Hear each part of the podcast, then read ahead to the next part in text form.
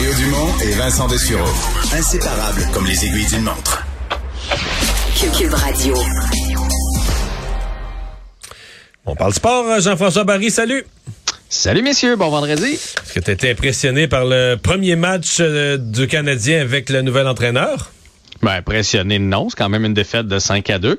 J'ai quand même trouvé que le Canadien avait fait de belles choses, particulièrement en troisième où on a dominé. Mais là, il y a toujours le est-ce que si les Capitals n'avaient pas eu la devant, les devants par autant de buts, le match aurait été différent. Là, eux autres se sont assis sur leur avance en troisième. Ben, moi, j'ai été impressionné, je veux dire. J'ai trouvé que le, ah hein? Canadien a fait 45 lancés. Euh, et moi, je pense, je, vais peut-être, si tu inverses les gardiens, tu prends Samsonov, tu le mets dans le filet du Canadien, puis tu prends euh, Primo, jeune homme mhm. que je veux pas salir, mais c'est décourageant.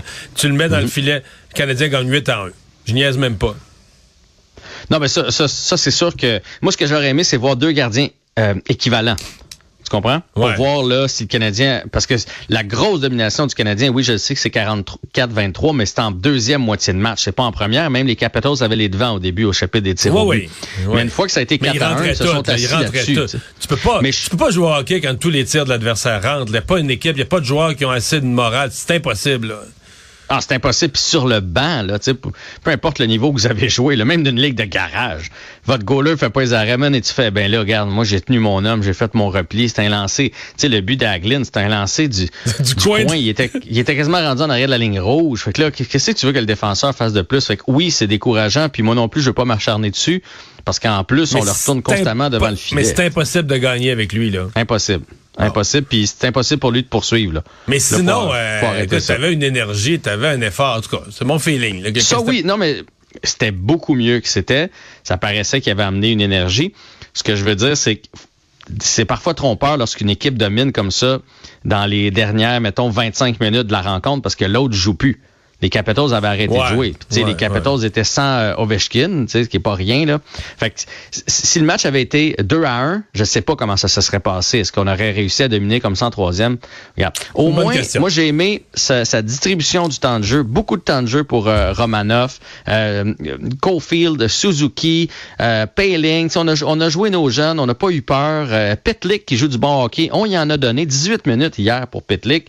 Puis Armia qui se pogne derrière, ben 10 minutes. Puis ça, ça moi, là, je, vais toujours acheter ça.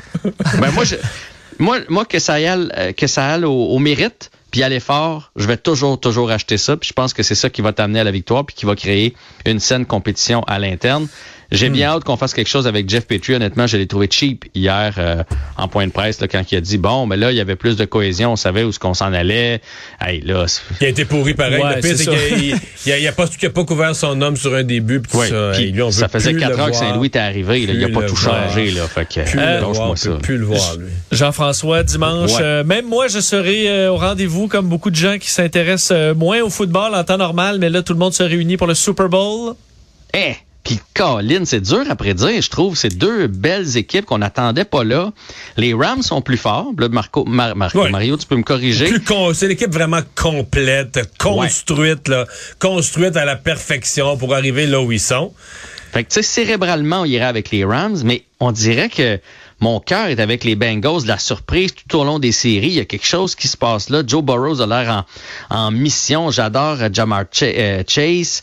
Euh, le, jeune batteur est phénoménal. Je, je sais pas, mon, on dirait que mon, mon, feeling me dit que les Bengals vont créer la surprise, même si du côté des Rams, on est plus complet. Le front défensif est. Tu sais que le côté socialiste, tu sais que le côté socialiste en moi qui aime distribuer tout.